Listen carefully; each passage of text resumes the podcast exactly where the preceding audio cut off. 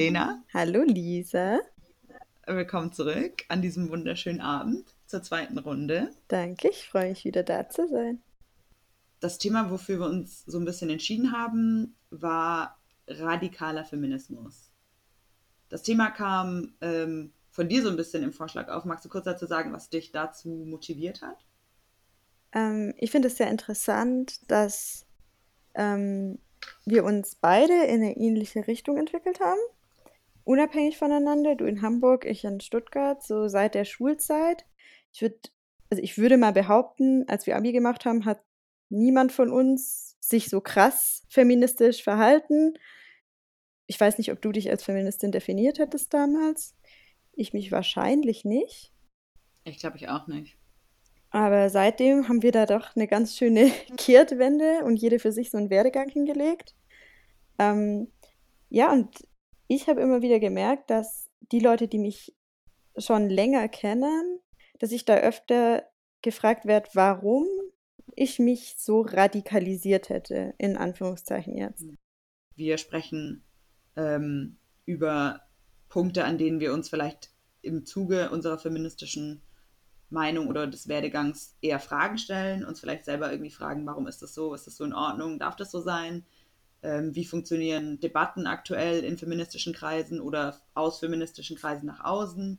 Wie wird ähm, Kritik entgegengenommen? Wie wird verargumentiert zu Punkten, die wirklich, ähm, wo man einfach wirklich einen Dialog entstehen lassen könnte, anstatt ähm, eine, ein Aneinanderkeifen oder ein Aneinanderringen? Und das versuchen wir jetzt so ein bisschen mal zu machen. Ja, gerne. Das Schöne finde ich, dass ich das Gefühl habe, dass wir einen guten Safe Space dafür bilden können, ähm, eben auch Dinge kritisch zu beäugen, ohne dass das in eine Rechtfertigung übergehen muss oder um ähm, eine Erhaltung von einem Platz oder eine Sichtbarkeit, die einem sonst verloren geht. Ja, denke ich auch. Cool. Ähm, genau, du hattest eine super schöne Einleitung quasi jetzt schon gegeben davor. Du hast quasi kurz erklärt, warum wir die Wortwahl Radika äh, Radikalisierung zur Diskussionsbasis nehmen. Und ein großer Schritt, um das Thema insgesamt vielleicht ein bisschen durchdringlicher zu machen, ist erstmal darüber zu sprechen, was heißt eigentlich Radikalisierung pro Person? Haben wir überhaupt dieselbe Meinung? Mm, also ich möchte vorab schicken, dass ich mich selbst nicht als radikal bezeichnen würde dass das eher eine Bezeichnung ist, die von anderen mir auferlegt wurde. Ähm, Gerade auch in dieser Verbform radikalisieren. Also mir wurde selten gesagt, du bist radikal, aber du hast dich radikalisiert, das habe ich schon öfter gehört. Ähm, wie gesagt, gerade von Leuten, die mich schon länger kennen, die vielleicht mich auch noch mit alten Ansichten ähm, kennen, die ich mittlerweile verlernt oder abgelegt habe und eben gegen neue feministischere Ansichten eingetauscht habe. Ähm, ich persönlich würde mich als informierter bezeichnen und als, ich habe schon so ein bisschen eine No-Bullshit-Einstellung, was manche Themen angeht, weil ich da, aber ich finde, für mich ist radikal, dass man neben der eigenen keine andere Meinung mehr zulässt. Und ähm, das würde ich für mich so nicht unterschreiben. Aber ähm, ja, ich würde auf jeden Fall jetzt mehr als früher andere Meinungen vielleicht in Frage stellen, mit denen ich nicht einhergehe. Gerade wenn die Meinungen anderer Personen ähm, diskriminieren oder marginalisieren. Mhm. Das ist so, dass vielleicht auf die Art bin ich dann in den Augen mancher Leute radikal, weil ich dann eben nicht mehr den Mund halte. Ja, manchmal habe ich das Gefühl, da schwingt so ein bisschen mit, so du hast dich jetzt radikalisiert, weil das gerade andere, also nicht aus eigenem Bedürfnis oder aus, aus, eigener, ähm, aus eigenem Zugang, sondern du hast dich jetzt radikalisiert, weil es jetzt möglich ist, sich zu radikalisieren, weil das jetzt cool ist. Weil das jetzt der Trend ist, genau. sozusagen genau. Feministin zu sein. Ja. Ja. Ja, das habe ich schon auch gehört. Ähm, Gerade so, also bei mir ging das schon auch teils einher mit dem MeToo-Movement, muss ich auch selbst zugeben. Ähm, ich bin da auf dieser, ich möchte es jetzt nicht einen Trend mit, also nennen, weil das einfach eine große gesellschaftliche Debatte und ein großer wichtiger gesellschaftlicher Umbruch war, der da stattgefunden hat, den ich nicht als Trend jetzt abtun möchte. Aber für manche, glaube ich, von außen gesehen, gerade Menschen, die davon nicht betroffen sind, vielleicht, war das nur so ein Trend. Und da bin ich, vielleicht du auch, dann mitgeschwommen. Und die denken sich, okay, ist es jetzt nicht vielleicht auch mal gut gewesen so? Mhm. Also jetzt ja. kann ich schlecht einschätzen. Ja, und ich glaube, an der Stelle muss man auch wirklich eine linguistische Unterscheidung so ein bisschen betreiben. Also, wie du sagst, es gibt ähm, politische Umbrüche, gesellschaftliche Phasen, ähm, also wirklich quasi Momente ähm, in einem historischen Abschnitt, wo sich Dinge ändern und was, glaube ich, viele dann in dieser Diskussion eher sagen oder mit so einem, ähm, mit Hinblick auf, man hat sich radikalisiert etc., eher meinen, dass so ein Trend wirklich im, im Sinne von, das ist jetzt Mode, also wirklich eher an, an Modetrend gedacht, anstatt an, also wenn man es statistisch, statistisch betrachtet, ist ja ein Trend einfach eine Richtungsweisung, ähm, was passiert und es gibt einen Trend in eine andere bestimmte Richtung, die predicted oder vorhersieht, dass was Bestimmtes passiert. In dem Sinne ist es auf jeden ja. Fall ein Trend und ein, ähm, also in, in dem Sprech, den, den wir jetzt so gerade ein bisschen aufgegriffen haben, wäre das auch das ähm, Wording, das ich für mich benutzen wollen würde. Ja, das stimmt, da würde ich dir auf jeden Fall zustimmen, dass ich auch die Hoffnung habe, dass es sich immer weiter entwickelt und dieser Entwicklungscharakter von einem Trend, ähm, das würde ich auf jeden Fall auch so mit unterschreiben. Ich hoffe auch, dass das noch sehr viel länger weiter in die gleiche Richtung geht, gesellschaftlich. Nur halt dieses, dass man dann sagt, okay, nur weil es jetzt bei HM ganz viele We Should All Be Feminists T-Shirts zu kaufen ja. gibt, ähm, dass man das dann halt nicht als so einen Modetrend abtut, sozusagen. Ja. Genau. Ähm, um zu dem Thema Definition nochmal kurz zurückzukommen. Ich habe für mich selber, glaube ich, noch nicht so eine richtige Definition, was radikaler Feminismus ist. Ob das ist, ob das etwas ist ähm, und wenn, wenn dann was.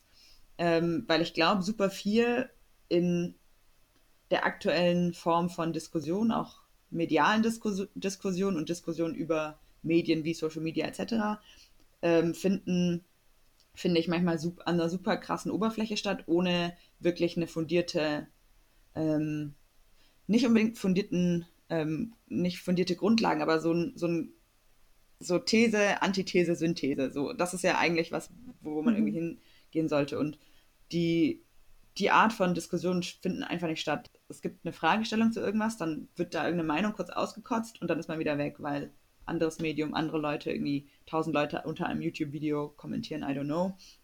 Ähm, und ich glaube, das macht es für mich schwierig, mir für mich selbst zu definieren, was radikaler Feminismus ist. Was du gesagt hast, finde ich, ähm, spricht mich am meisten an.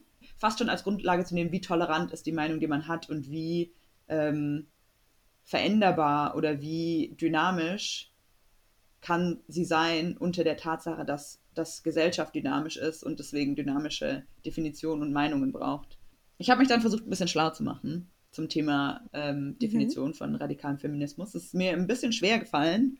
Also es gibt, ähm, wenn man ganz äh, einfach radikaler Feminismus in allen möglichen Sprachen googelt, ähm, auf, auf Plattformen, die nicht Google sind, sondern zum Beispiel, also es gibt ja so Plattformen, die tracken dich nicht, das heißt, die spucken nicht irgendwie ähm, Suchergebnisse aus, gemäß was du schon mal gesucht hast. Das heißt, selbst wenn man da irgendwie mhm. googelt, findet man eher so reißerische Artikel in beide Richtungen, also so extreme, weiß nicht, ob man die dann als radikal feministische Kollektive bezeichnen würden, aber eben so ganz deutliche Meinungsbekundungen und fast schon Manifestos oder eben ganz reißerische, eher rechts ähm, gelesene Aussagen, Magazine, Blogartikel, Headlines, whatever. Was ich aber finden konnte, ähm, war, es war glaube ich sogar ein Wikipedia-Artikel.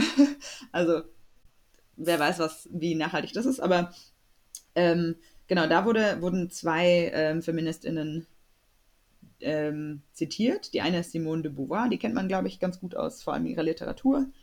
Die hat, ich paraphrasiere jetzt mal ganz frei, ähm, hat wohl innerhalb der Literatur und äh, in verschiedenen Aussagen den radikalen Feminismus so definiert, dass es der Standpunkt, dass Männer die Unterdrücker sind und nicht das System. Ähm, dass es ein psychischer mhm. Machtkampf ist, in dem Männer so eine Art Headstart haben einfach weil das System von jeher ähm, patriarchalisch, also taucht jetzt nicht da auf, aber das würde ich jetzt mal so interpretieren, ähm, sich entwickelt hat und deswegen Männer von Natur aus in diesem System ähm, dominieren, in diesem psychischen Machtkampf. Anne Köth hat es dann noch so erweitert, dass sie die, ähm, die binäre Geschlechterrolle, die wir in unserer Gesellschaft leben, in, also damit reinnimmt und in Frage stellt und sagt, dass die erlernt ist und dass die Aufrechterhaltung von diesen ähm, binären Geschlechterrollen und die Attribute, damit einhergehen, ähm, der männlichen Vorherrschaft dienen. Also quasi in das System spielen oder in diese Macht, in diesem psychischen Machtkampf an die Player geht, die sowieso schon ähm, an der Macht sind und deswegen sich quasi selbst verstärkt. Mhm, wie so ein Zinseszins ja, der genau. Macht quasi. Das Patriarchat ja. ist krass. Wie und interessant. vor allem zum ersten Punkt, also zu, zu, der Aussage von Simone de Beauvoir, jetzt mal angenommen, ich habe das irgendwie richtig paraphrasiert und die Essenz davon eingefangen, ähm, habe ich zum Beispiel, glaube ich, schon meine erste bisschen kontroverse Meinung oder so eine nicht ganz komplette Yes, Amen Haltung. Wie siehst du das?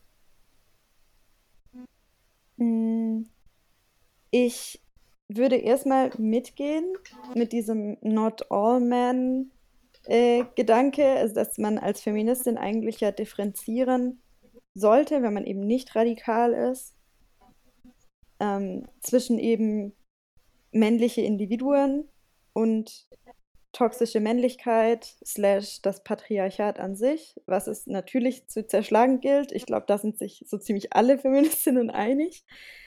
Ähm, aber natürlich, ja, ist es, glaube ich, so in der Definition einfacher gesagt als getan, weil wenn man dann eben einzelne Männer vor sich hat, die sich problematisch verhalten, sage ich jetzt mal so als Umbrella-Term, ähm, und man dann diese Männer kritisiert, dann kann man sich ja relativ schnell wieder vorwerfen lassen, jetzt bist du plötzlich eine radikale Feministin.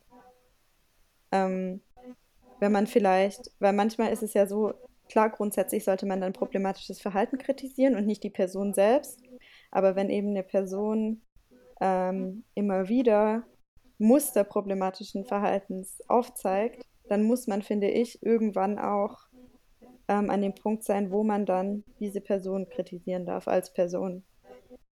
Sei die jetzt männlich oder nicht, jetzt beispielsweise ähm, aus dem aktuellen Diskurs Harvey Weinstein.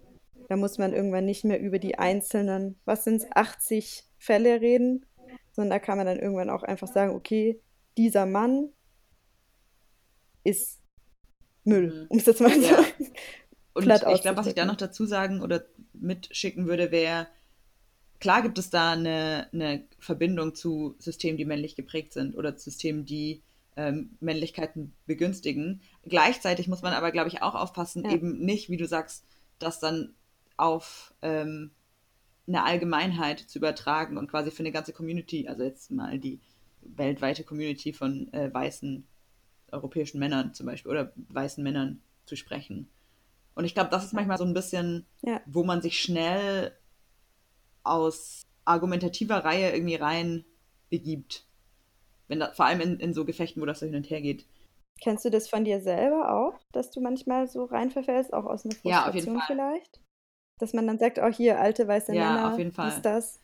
Und ich, mir fällt es aber auch schwer, das im ersten Blick zu erkennen, um ehrlich zu sein, weil ich finde, es schwingt sowieso schon und ich meine, das lässt sich jetzt vielleicht auch nicht pauschalisieren und den Versuch, den man wahrscheinlich machen sollte, ist nicht anhand von den Gefühlen von einem immediate Umfeld, das man hat, darauf zu schließen, dass es das Gefühl der globalen ähm, weißen ähm, Frauenschaft ist.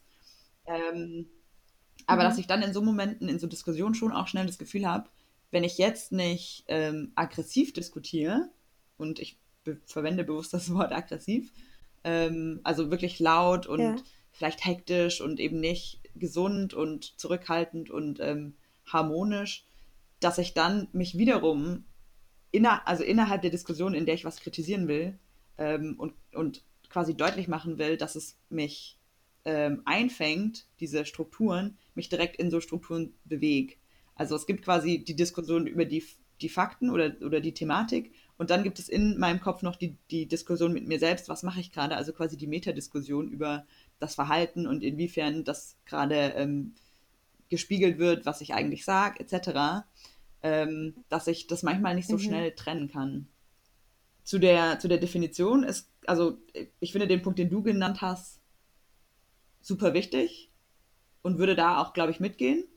Ähm, und was ich noch, noch außerdem schwierig finde, ist, oder die Frage vielleicht, die ich damit anhängen würde, ähm, ist, muss man vielleicht Patriarchat nicht auch dynamisch sehen und nicht auch ähm, historisch betrachten? Weil ein Punkt, der sich vielleicht mit den, mit den internen feministischen Ansichten, die, die mir begegnen, beißt, ist, ja, Männer verlieren auch im Patriarchat.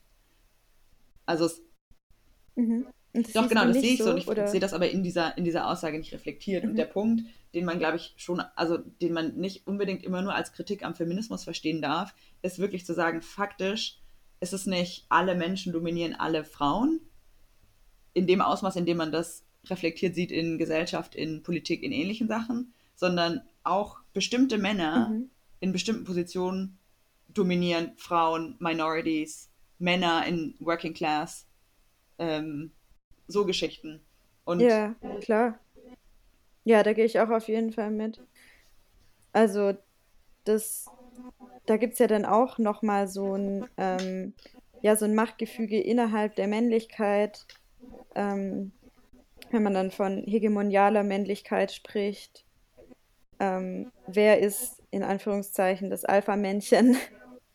Ähm, wer, ähm, da kann man, glaube ich, auch auf so ja, also Judith Butler und Performing Gender und sowas dann eingehen, wo man sagt, wer spielt mhm. den besten Mann und der kriegt dann im Patriarchat die oberste Rolle. Und natürlich schadet das den Männern auch, wenn sie zum Beispiel eine, in Anführungszeichen, wenn man jetzt in diesem binären Denken drin bleiben würde, wenn sie eine feminine Seite von sich nicht ausleben dürften, nicht Schwäche zeigen, keine Emotion zeigen, nicht weinen. Selbstmordraten bei Männern sind extrem hoch. Ähm, ja, weil vielleicht da auch was auf der Strecke bleibt und nicht vielleicht. Ich denke schon, dass da was auf der Strecke bleibt. Ja, ganz genau. Also das ist, glaube ich, auch so das, was äh, ich damit irgendwie anstoßen wollte. Ja. Ich habe zum Beispiel heute eine Diskussion ähm, gesehen zwischen einem, von dem habe ich vorhin kurz, bevor wir eingestiegen sind, erzählt, von einem Neuro, nee, das war nicht der Neuropsychologe, das äh, klinischer Psychologe, äh, Jordan Peterson heißt er, mhm. der fast schon, also weder rechts noch, also aus meiner persönlichen Interpretation weder rechts noch links ist, sondern einfach dogmatisch wissenschaftlich. Ob das jetzt, also ganz unwertend gesagt, mhm. auch nicht irgendwie, dass es das Richtige ist. Ähm, das war eine Diskussion mit ihm und einer Interviewerin, die über das Patriarchat gesprochen hat. Und er hat ganz klar in Frage gestellt, ob, das das, ob es das Patriarchat gibt. Nämlich mit der Begründung, ähm, wo, dominieren, wo dominieren Männer Frauen. Also sein, sein Standpunkt am Ende war wirklich dann auch zu sagen, so es gibt diese Gruppe von, von Männern, die dominieren Frauen, aber es gibt eben auch ähm, Stellen, da werden Männer, Männer von Männern dominiert. Die, also der hat, er hat auch Dinge gesagt wie, ähm, die Selbstmordrate von Männern ist, also die, die meisten Menschen, die sich umbringen, sind Männer. So eine ganze Liste an Dingen. Und es hat mich irgendwie so ein bisschen zu dem Gedankengang gebracht, selbst nochmal für mich zu hinterfragen, okay, was, was ist eigentlich das Patriarchat per se? Mhm. Und wie sieht das Patriarchat eigentlich aus? So die, der, die erste Schicht davon ist auf jeden Fall, genauso wie man das wahrscheinlich auf ähm, andere Ungleichheits- ähm, Debatten aufteilen kann. So, es gibt immer eine Form von Privileg, die hat man allein schon, weil man zu einer bestimmten Gruppe gehört. Das heißt aber nicht, dass man, dass man explizit immer auf einem bestimmten Level von Privileg steht, sondern das ist ein, ein extra Faktor, der dich privilegiert. Das heißt aber nicht, dass du insgesamt privilegiert im Leben stehst. Und als Einzelperson meinst du jetzt? Genau, als mhm. Einzelperson. Also auf jeden Fall fand ich es gewagt, ähm, in Frage zu stellen, ob es das Patriarchat gibt. Trotzdem finde ich aber die, die Aussage dahinter wichtig, zu sagen, dass ähm, das Patriarchat nicht so simpel ist, zu sagen, Männer dominieren Frauen, Punkt.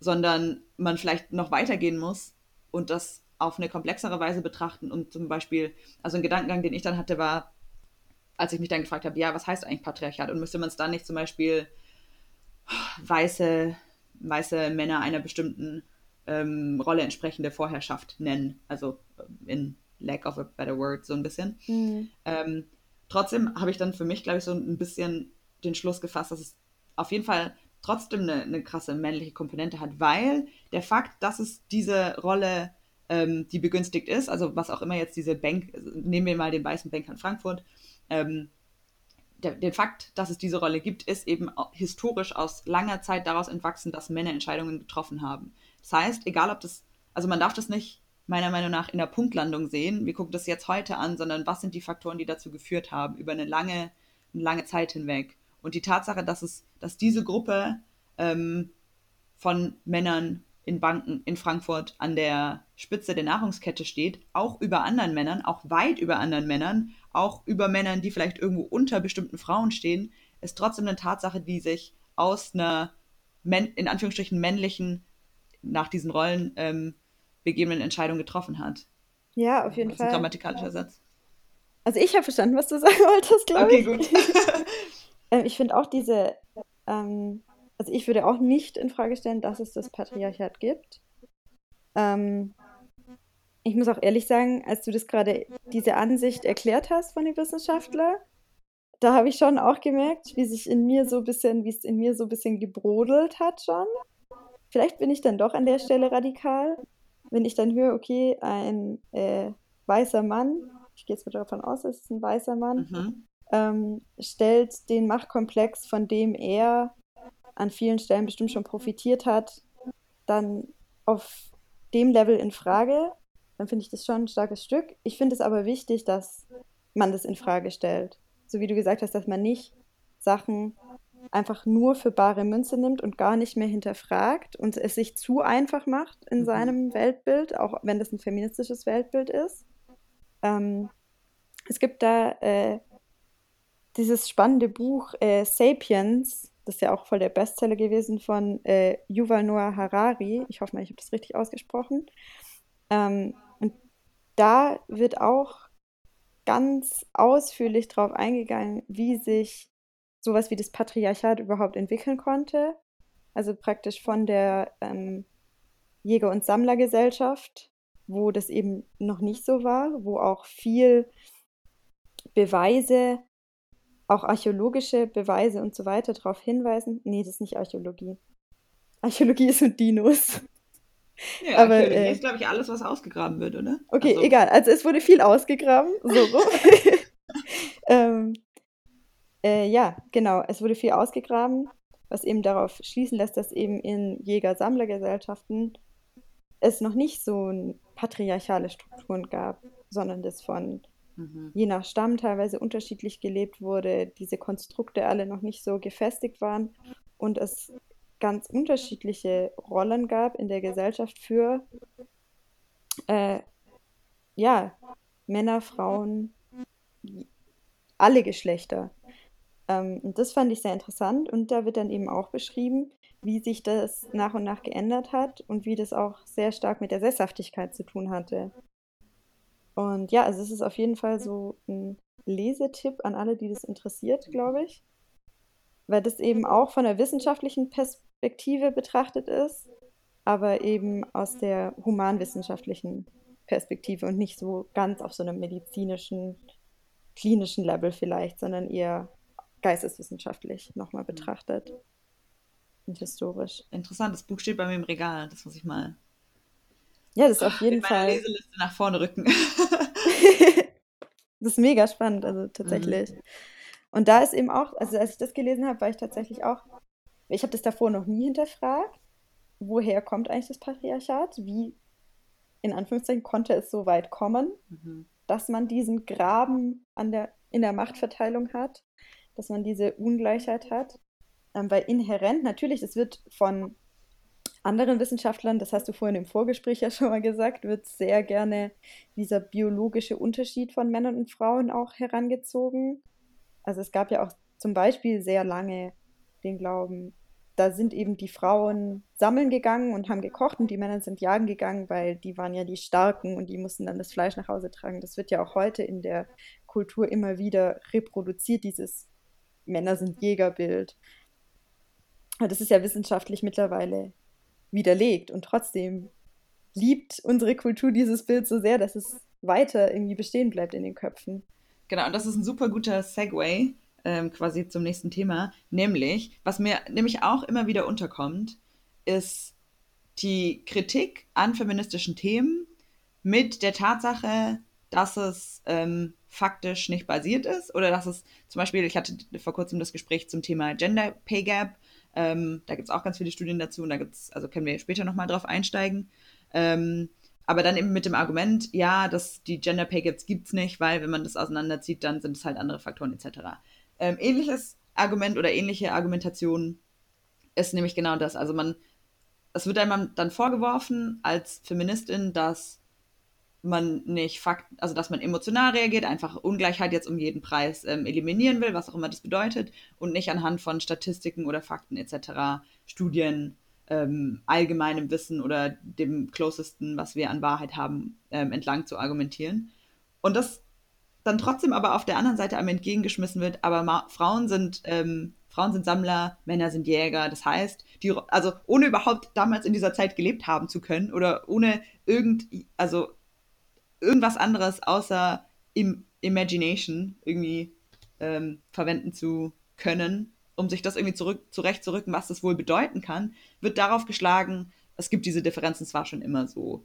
Und dem wollte ich so mal ein bisschen entgegen oder in, in die Tiefe rücken, weil auf der einen Seite denke ich mir auch so, sorry, aber was ist das denn bitte für eine Faktenwissenschaft, mit der man, also mit der einem da argumentiert wird. Und trotzdem ist auf der anderen Seite ähm, oft, glaube ich, nicht genug Bewusstsein dafür oder auch wirklich nicht, ist man als Feministin nicht so damit ausgestattet, dass man wirklich tatsächlich, ähm, also wirkliche Fakten hat, mit denen man sagen kann, so, nee, aber guck mal, so ist es. Es wird dann ähm, so in den Raum gestellt, so, ja, das hat man jetzt, man hat widerlegt anhand von Studien, dass es nicht so ist. Aber, also, was, wie genau siehst du das? Wo, wo, wie würdest du das für dich definieren? Oder was sind Anhaltspunkte für dich, wo du sagst, so, man hat das an Studien widerlegt?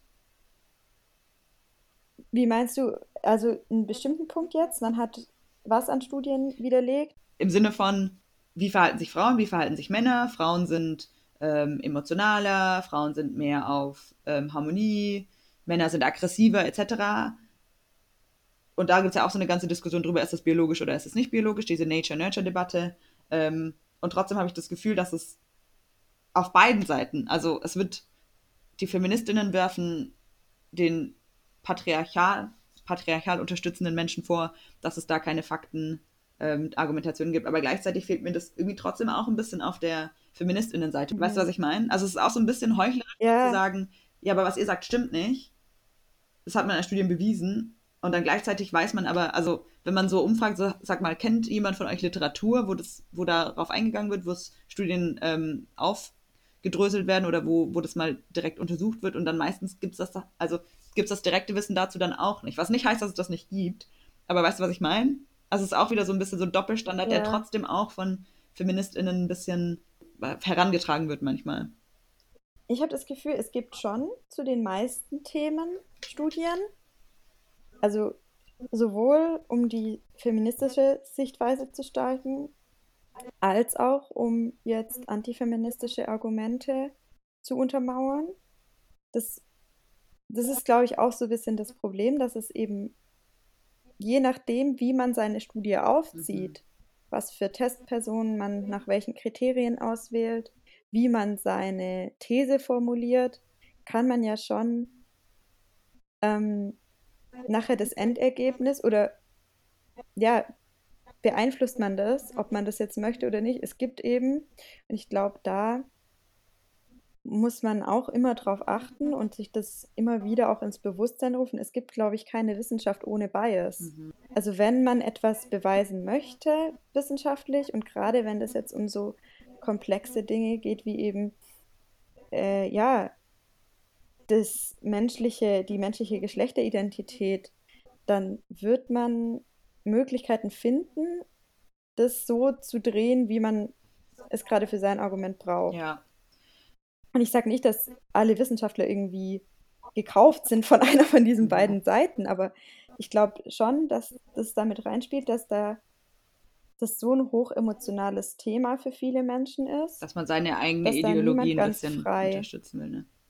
Ja, ja? voll. Und der, ich glaube, der, der Trigger, der mich zu diesem ganzen Gedanken so ein bisschen mehr rangetrieben hat, war auch wieder in einem Podcast, ähm, in dem auch witzigerweise dieser selbe Jordan Peterson ähm, aufgetaucht ist, der gesagt hat, es gäbe wohl keinen Zweifel daran, dass es ähm, biologische Differenzen zwischen Frauen und Männern gibt, die sich auf Gehalt, Verhalten niederschlagen, die sich wiederum ähm, auf BiologInnen, die sich, was habe ich, was habe ich alles gesagt? Nein, ich freue mich. Ich freue mich nur, dass du so, dass du so die Studien Ach so. rauskramst. Ich finde das, das eine coole Sache. Genau, und das finde ich nämlich interessant. Und das ist, glaube ich, also das ist mir ist ein Punkt, der mir irgendwie auch nochmal wichtig ist zu sagen. Ich habe mich dann ein bisschen reingefriemelt, so ähm, weit ich kann, ohne an der Uni zu sein und deswegen keinen JSTOR-Access zu irgendwelchen Papers zu haben. Also kann ich nur durch Abstracts lesen. Ähm, genau, habe aber so ein bisschen versucht, nochmal zu recherchieren und der O-Ton und wie du schon gesagt hast, bestimmt ist meine Recherche auch gebiased, äh, allein schon in den Suchbegriffen, die ich da eintippe. Hm, der O-Ton, den ich extrahieren konnte, war, ja, es gibt ähm, biologische, hormonelle, genetische Differenzen zwischen zwei biologischen Geschlechtern, die wir haben, Mann und Frau, die sich darauf auswirken, wie ähm, das gewählte Geschlecht, Mann und Frau, sich auslebt. Also in einem ganz krassen Beispiel, ähm, Frauen wollen lieber Blumen schneiden oder Gärtnern und Männer wollen lieber in den Krieg gehen. Also jetzt mal so ganz, ganz äh, extrem yeah. ausgedrückt. Und in den Studien, die ich jetzt dazu finden konnte, wird in keiner Studie verneint, dass es diesen Effekt gibt. Was ich aber interessant finde, und das, das möchte ich einmal kurz ähm, quasi herunterrattern, ist, in einer Studie wurde, wurde das anhand von ähm, den neuronalen Strukturen zwischen äh, Affen und dann zwischen jungen Kindern. Ähm, und da wurden die, die, die äh, wurden Brainscans gemacht und die ähm, neuronalen Strukturen der Gehirne irgendwie die ähm, Fähigkeit mit bestimmten Tasks, also mit bestimmten Aufgaben umzugehen. Es gab zwei Sorten von Aufgaben, die ich jetzt nicht mehr so richtig äh, zusammenfassen kann, aber es war halt eine Kategorie von Aufgaben und eine andere Kategorie von Aufgaben. Ähm, und was die gefunden haben, war, dass es sowohl in dieser Studie von, von Affen als auch in der Studie von, von jungen Kindern, also wirklich ganz, ganz junge Kinder, ähm, so war, dass es Unterschiede gab. Also dass man wirklich klassifizieren konnte, biologische Mädchen sind eher ähm, besser in dieser einen Kategorie von Aufgaben und biologisch, äh, biologische Jungs sind eher besser in der anderen Kategorie von Aufgaben dass sich das aber bis hin über einen gewissen Zeitraum, also ähm, relativ fix, wieder vernichtigt hat. Also es gab initial diesen Unterschied, der hat sich aber dann über mhm. ähm, das weitere Leben, vielleicht Sozialisierung, andere Faktoren, die wir, ähm, die ich in diesem Abstract jetzt nicht rauslesen konnte, ähm, aber quasi vernichtigt hat. Also dass es irgendwann nicht mehr der Fall war. Und was ich in Zusammenhang von einem anderen, also auch von dem, von diesem Traumabuch, in dem ich von äh, von dem ich in jedem Podcast erzähle, gelesen habe, ähm, ist auch, dass das Gehirn nicht eine statische Geschichte ist. Also das Gehirn ist nicht einmal, man kommt auf die Welt und dann ist das Gehirn so, sondern das Gehirn verändert seine Strukturen, während sich das Gehirn verändert. Und mit jeder Veränderung verändert sich das Gehirn wieder. Also das heißt, in die Richtung, in die sich ähm, dein, deine neuronalen Strukturen entwickeln, bedingt wiederum, in welche Richtung es weitergeht. Und das sind halt Punkte, die man in der Situation ähm, betrachten muss. Also selbst wenn man davon ausgeht, Frauen sind in gewissen Dingen besser als Männer, dann hat es vielleicht auch was damit zu tun, dass man von Anfang an anfängt, Frauen ähm, eher in eine Richtung zu schieben, was dann wiederum tatsächlich auch Dinge wie neuronale Strukturen verändern kann und deswegen vielleicht auch Studien mit erwachsenen Menschen und deren ähm, Biologie und deren Auswirkungen einfach nicht reflektiert, was es für andere Faktoren gibt, die man vielleicht nicht in allen, in allen Stunden raus ähm, ähm, faktorisieren kann. Das war ein Punkt. Möchtest du dazu was sagen? Ja, ich finde es mega interessant, dass du sagst, dass am Anfang die Unterschiede da sind und dann nähert sich wieder an. Ist das richtig? Ähm, genau, also am Anfang sind die Unterschiede da und dann irgendwann werden die nichtig, also irgendwann gibt es sie nicht mehr. Genau, weil das ist ja gerade eigentlich das Gegenteil, was in der Philosophie oder in der Gesellschaftswissenschaft oft wird ja davon mhm. ausgegangen, ein Baby kommt auf die Welt und es ist so dieses ähm, Tabula rasa, also die leere Tafel, das unbeschriebene Blatt-Prinzip. Dieses Kind hat noch keine eigene Identität und das dann eben durch dieses Lernen in der Gesellschaft und durch diese auferlegten Strukturen und Regeln entwickelt sich. Und die Studie würde ja jetzt gerade das mhm. Gegenteil mhm. untermauern, dass am Anfang schon ein Unterschied da ist, eben kein unbeschriebenes Blatt. Und dann, also das finde ich sehr interessant. Was dieser John Peterson eben in diesem Podcast gesagt hat, ist, dass, also seine Aussage war ja, ähm, Wissenschaftler sind sich ähm, über die Bank hinweg einig, dass es diese Unterschiede gibt ähm, und dass es ein genauso großer oder zumindest auch ein Einschnitt in die Freiheit ist, zu sagen, nein, das gibt es nicht und deswegen darf das keine Entscheidungsgrundlage für dich sein. Eigentlich müsste man sagen, es ist eine Entscheidungsgrundlage, es ist einer von extrem vielen Faktoren. Die Sache, das sag, adde ich jetzt dazu, das hat er nicht gesagt, aber die Sache, über die man diskutieren müsste, ist, wie viel ähm, Gewicht in bestimmten Entscheidungen messen wir diesem einen Faktor bei und wie reproduzieren wir diese Wahrnehmung in der Gesellschaft und beeinflussen daraus demzufolge vielleicht bestimmte Entscheidungsmöglichkeiten. Also ja, also ich finde das auch interessant, was du gerade gesagt hast, wie viel messen wir dem bei. Weil ähm, wer hat entschieden, dass die Menschheit sich in Männer und Frauen aufteilt und jetzt nicht zum Beispiel in RechtshänderInnen mhm. und LinkshänderInnen? Also wer hat gesagt, das ist jetzt der Unterschied, auf den wir uns ja. alle einrennen? wenn klar, Reproduktion und so, man kann das alles dann immer begründen, wenn man die Gründe sucht, aber man würde bestimmt für eine andere Einteilung auch mhm. viele gute Gründe finden. Ähm, was mich auch interessieren würde, weißt du, ob in der Studie Intersex-Menschen oder Trans-Menschen überhaupt berücksichtigt wurden oder ob das tatsächlich nur von zwei streng biologischen Geschlechtern jetzt mal ausgehend geführt wurde. Also der Abstrakt war nicht so detailliert.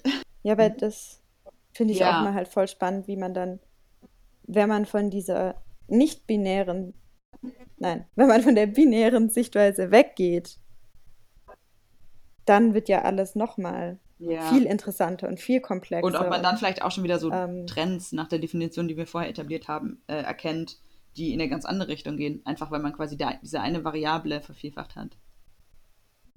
Genau. Ja. Die Studie, also eben, das sage ich noch kurz, die äh, war von Leonard Aaron, falls das jemand, also E-R-O-N, falls das jemand suchen will.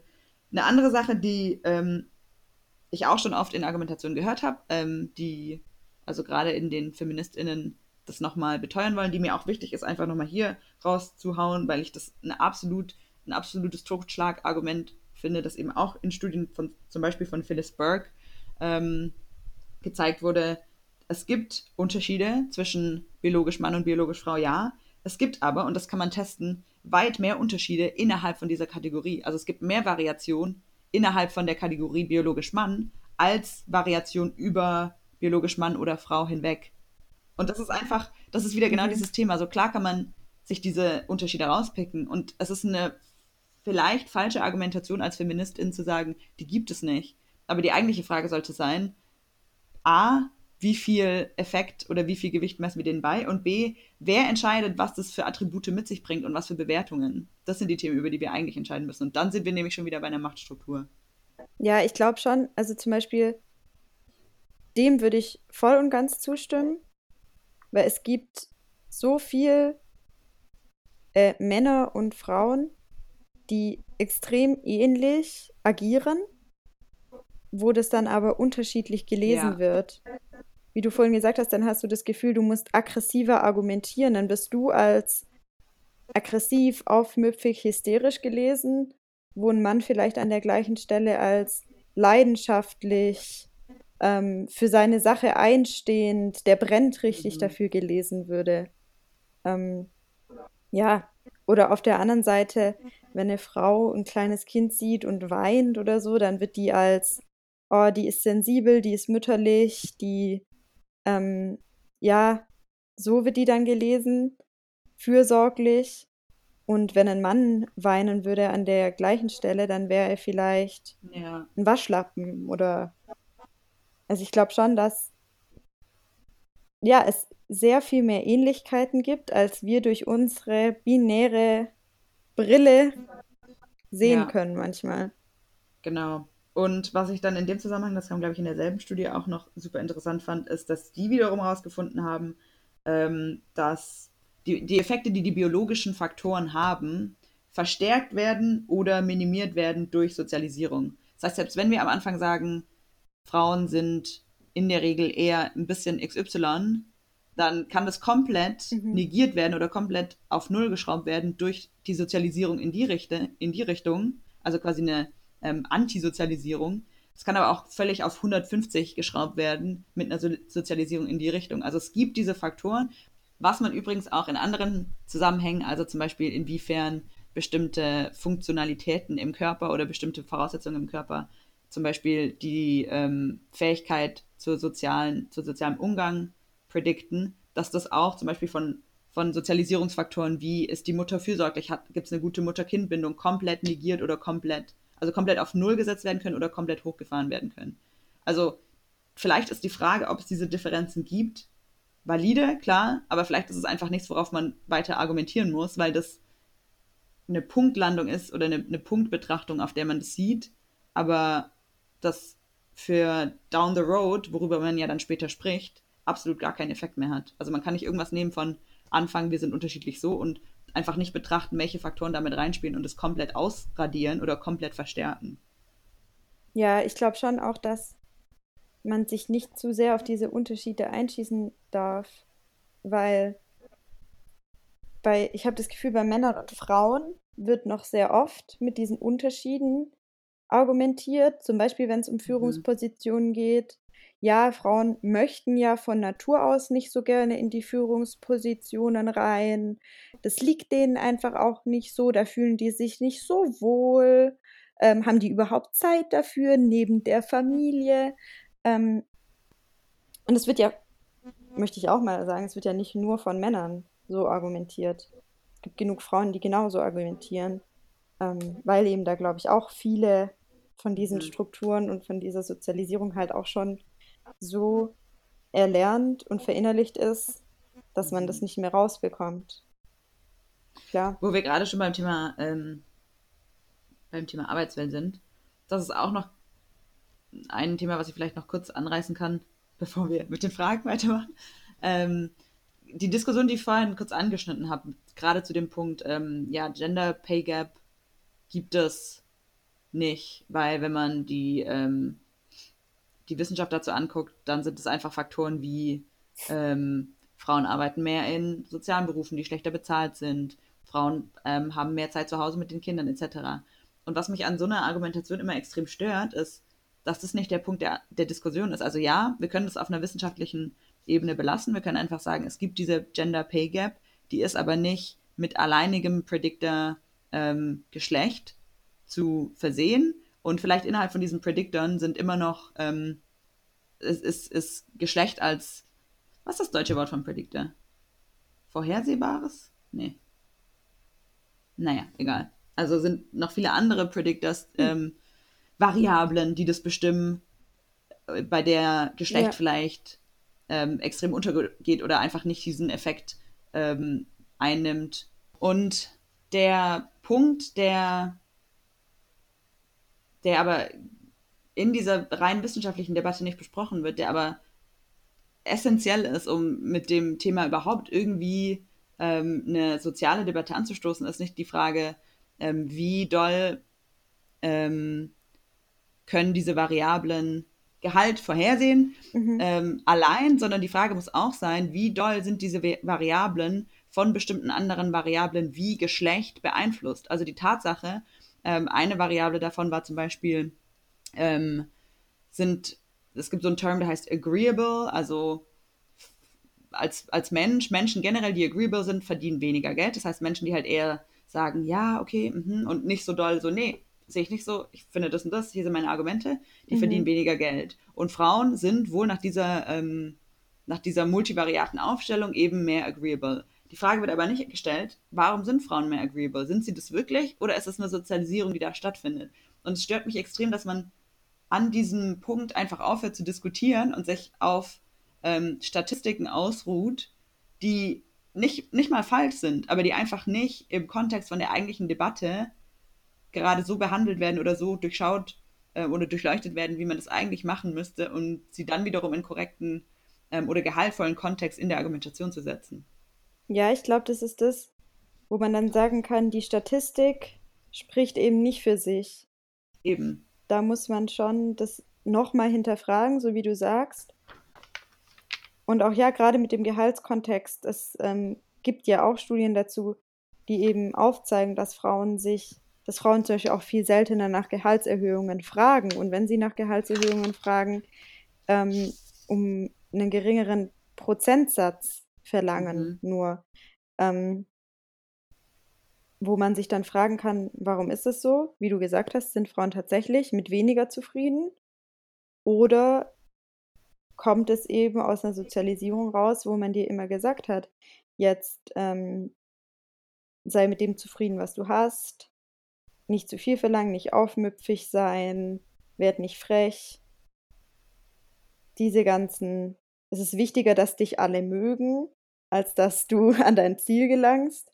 Mhm solche Dinge, klar, das spielt da alles mit rein und ich finde es halt eine extrem komplexe Sache auch. Auf welche Fakten kann man dann überhaupt oder was sind dann überhaupt noch Fakten? Und ähm, ja, wie kann man dann überhaupt argumentieren, ohne vom Hundertsten ins Tausendste zu kommen? Weil, ja, ich finde es extrem komplex, gerade wenn man mit so Leuten am Tisch sitzt, die dann immer mal gerne den Devil's Advocate spielen und so. Die kennen wir, glaube ich, ja auch alle zur Genüge. ja. ähm, ja, dann finde ich das manchmal extrem schwierig, wenn die dann solche Fakten hinterfragen. Und ähm, ich weiß natürlich, dass die Studien, die ich vielleicht heranziehe, auch äh, bestimmte Fallstricke haben. Natürlich wie kann man dann überhaupt noch argumentieren?